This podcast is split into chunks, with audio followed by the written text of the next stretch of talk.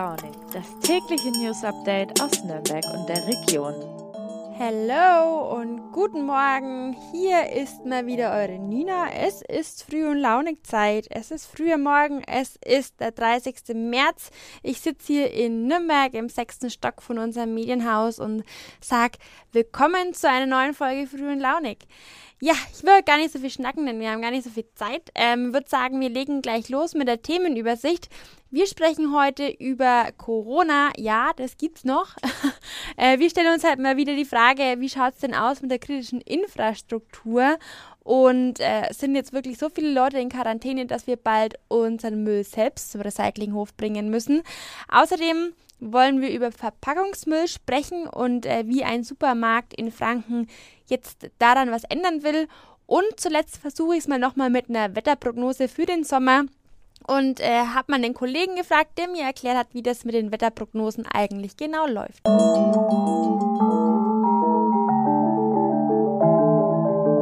Ja, Corona ist noch immer da. Ich merke das momentan extrem. Also so stark wie jetzt waren noch nicht Menschen in meinem Umfeld betroffen. Also so viele Arbeitskollegen, Freunde, Bekannte sind gerade in Quarantäne.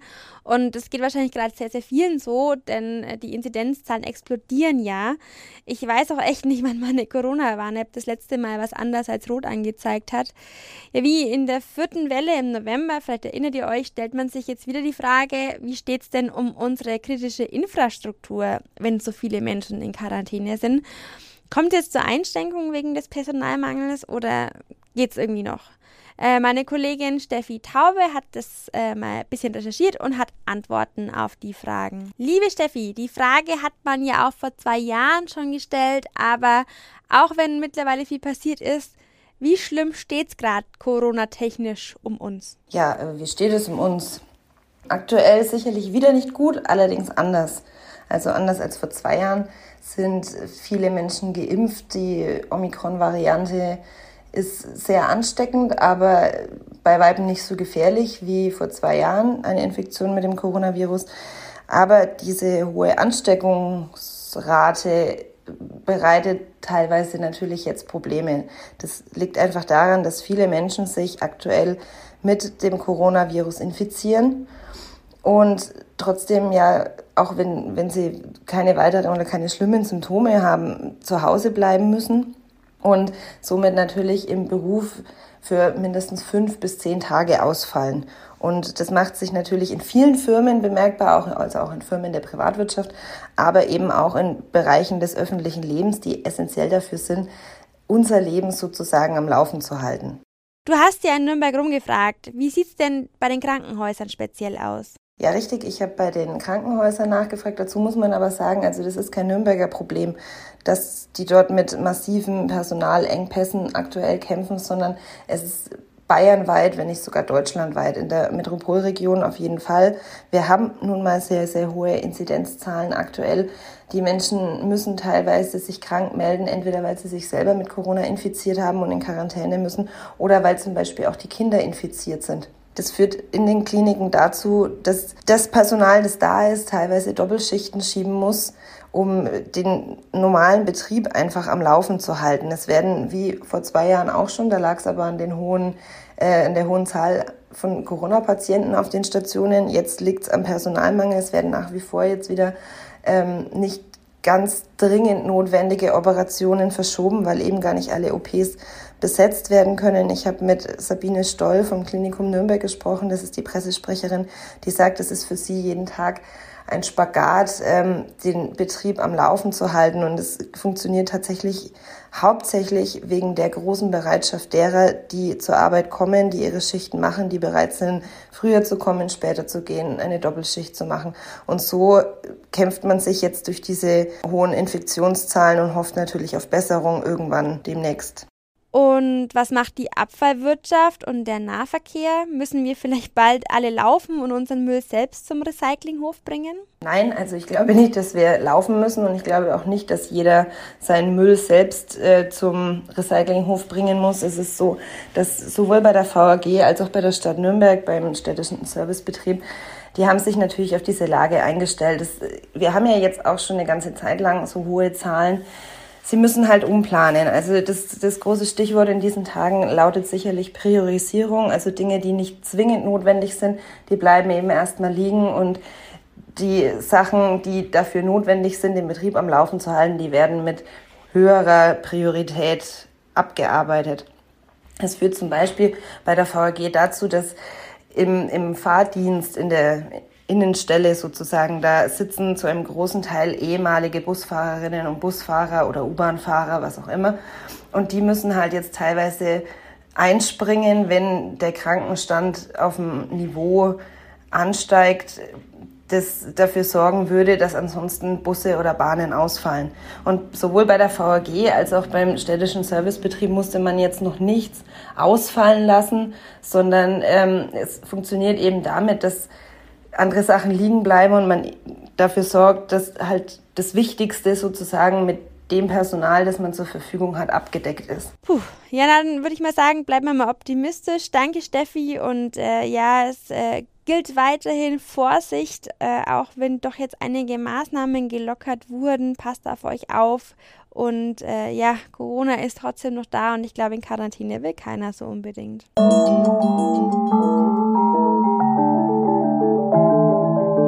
Lasst uns über Müll sprechen, über Verpackungsmüll, um es mal genau zu nehmen. Denn langsam ist wohl allen klar, dass äh, der immer mehr zum Problem wird. Oft quillen ja die öffentlichen Mülleimer mit Pizzaschachteln über.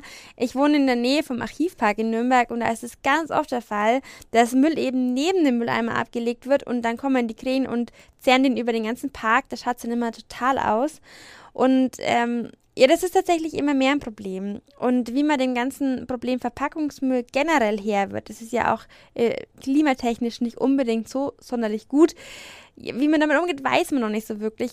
Kommunen haben noch nicht diese eine wahre Lösung gefunden. Die Stadt Tübingen hat da was ausprobiert. Die hatte Anfang des Jahres die Idee, eine Verpackungssteuer zu erlassen. Man muss jetzt quasi für jeden Einwegbehälter zusätzlich Geld zahlen. Ähm, das hat nicht allen gefallen.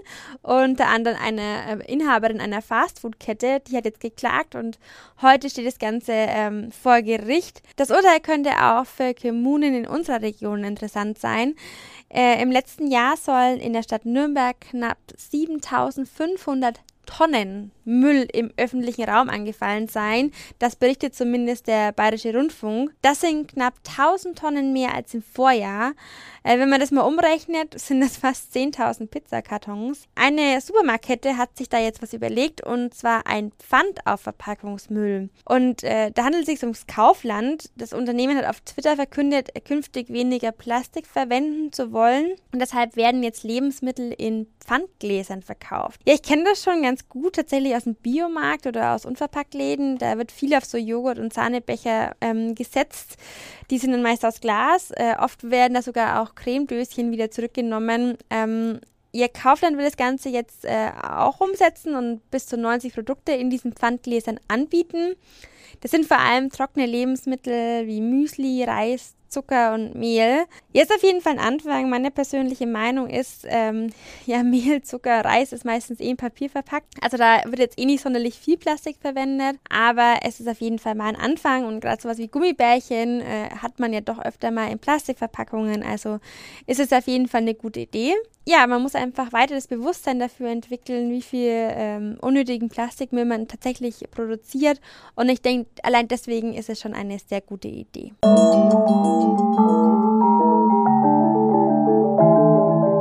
Kommen wir jetzt zum Wetter.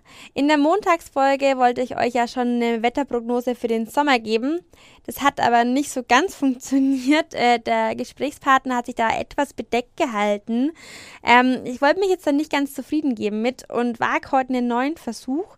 Mein Kollege André Ammer aus unserer Redaktion äh, Bayern und die Region hat einen Text zum Thema Wetter geschrieben und ich habe ihn ganz kurz mal für euch angefunkt. Hi André, Du schreibst von einem Sonnenrekord im März. Das ist mir irgendwie gar nicht so wirklich aufgefallen, dass es jetzt in diesem Jahr scheinbar so viel mehr Sonne war als sonst. Grüß dich, Nina. Ich glaube, du arbeitest ein bisschen zu viel, wenn dir das gar nicht so aufgefallen ist. Also unter anderem am vergangenen Wochenende war es ja wunderschön und auch die ganzen Tage vorher herrschte immer wieder strahlender Sonnenschein. Und das hat jetzt auch wirklich zur Folge gehabt, ähm, dass der Sonnenrekord äh, schon am vergangenen Wochenende gebrochen worden ist. Also der bisherige Rekordhalter war der März des Jahres 1953. Da sind deutschlandweit insgesamt äh, 195,2 Sonnenstunden gemessen worden. Und wie gesagt, diese Bestmarke haben wir schon am vergangenen Wochenende geknackt. Jetzt bist du ja der Frage nachgegangen, ob sich der Sonnentrend vom März äh, bis in den Sommer halten wird. Was hast du denn rausgefunden? Ja, also da muss ich dir wirklich eine verbindliche Antwort schuldig bleiben. Äh, meine Kristallkugel ist gerade in der Reparatur und auch die Profis können einem da nicht wirklich weiterhelfen. Also es ist einfach das Problem äh, in solchen Wetterprognosen, da schaukeln sich die Fehler immer weiter auf in diesen Wettermodellen. Und also äh, spätestens nach 14 Tagen haben also solche Langzeitprognosen wirklich keinen Bezug mehr zur Wirklichkeit. Das Einzige, was man machen kann, man kann gewisse Wahrscheinlichkeiten berechnen. Und das machen zum Beispiel diese Experten vom Deutschen Wetterdienst. Du hattest ja auch mit dem Wetterochs Kontakt, eine Institution für das fränkische Wetter.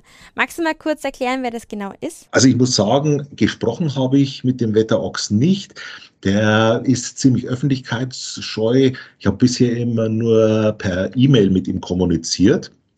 Und der Wetterochs heißt mit bürgerlichen Namen Stefan Ochs ist eigentlich laut dem Impressum seiner Homepage Diplomphysiker und macht es so als Hobby. Der schickt dann immer mehrmals pro Woche Wettermails und die, ich bin ein regelmäßiger Leser dieser Wettermails, äh, weil mir gefällt besonders, dass er dann nicht sagt, so und so wird das Wetter, sondern er sagt, ja, wir haben mal dieses Wettermodell und wir haben dieses Wettermodell und momentan kann man nicht genau sagen, welches Wettermodell sich durchsetzen wird. Und das finde ich eine wohltuende Abwechslung zu manchen anderen Wetterberichten. Ah, verstehe. Der verwendet dann quasi diese Modelle, von denen du gesprochen hast, auf die Region an. Genau, weil wie gesagt, äh, je weiter so eine Prognose in die äh, Zukunft reicht, desto äh, mehr Störfaktoren schleichen sich dann eben in diese große Gleichung ein. Und deshalb, wie gesagt, finde ich das immer sehr gut, da sagt er, ja, es könnte so sein, dass, was weiß ich, diese Kaltfront sich weiter durchsetzt und äh, dann hier diesen oder jenen Effekt auslösen könnte. Es könnte aber auch ganz anders kommen. Tja, und dann äh, kann man sich entsprechend darauf einstellen und hoffen, dass bitte das Wettermodell A äh, eintrifft und nicht das Wettermodell B. Okay, der kann mir jetzt also auch nicht sagen, ob das Wetter im Sommer gut oder schlecht wird. Nein, nein. Also wie ich schon gesagt habe, du kannst nur gewisse Wahrscheinlichkeiten berechnen. Und das machen zum Beispiel die Fachleute vom Deutschen Wetterdienst, die arbeiten dann noch mit einigen anderen Institutionen zusammen, zum Beispiel dem Max-Planck-Institut für Meteorologie. Und mit Hilfe von unzähligen Computerberechnungen werden da die verschiedensten Parameter miteinander abgeglichen. Und es wird immer wieder neu berechnet. Die Parameter werden immer wieder ganz leicht variiert und irgendwann hat man dann gewisse Mittelwerte. Und aufgrund dieser Mittelwerte kann man dann die Wahrscheinlichkeit eben angeben, dass es so und so sich entwickeln könnte.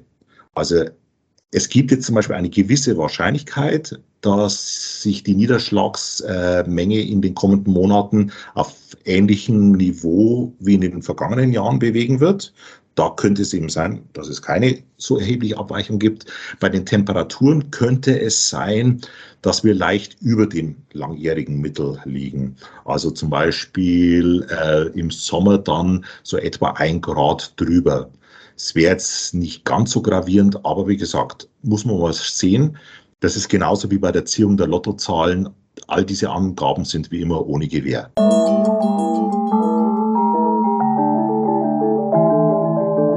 Zum Schluss habe ich noch einen kleinen Fun-Fact für euch. Ich kenne da so Menschen, die sagen zu mir nicht, ey, ich habe dich mal wieder im Podcast gehört. Nee, nee, nee. Die sagen, ich habe dich mal wieder im Radio gehört. Ja, man würde jetzt denken, das ist meine Oma. Nee, das sind eher jüngere Leute. Und ja, Radio passt irgendwie ganz gut. Wir haben jetzt gerade über das Wetter gesprochen. Eigentlich würde jetzt der Verkehr folgen. Den spare ich mir aber bis morgen. Da sprechen wir dann tatsächlich über Verkehr und zwar über das 9-Euro-Ticket, das die Bundesregierung jetzt voranbringen will. Und ich gehe später für euch noch in den Nürnberger Stadtrat. Da geht es nämlich heute auch wieder um das 365-Euro-Ticket und ja, vielleicht wird es auch ganz abgesäbelt. Wir gucken mal, ich habe äh, für euch morgen Antworten. In diesem Sinne, habt einen schönen Tag und schaltet morgen wieder ein. Bis dahin, eure Nina.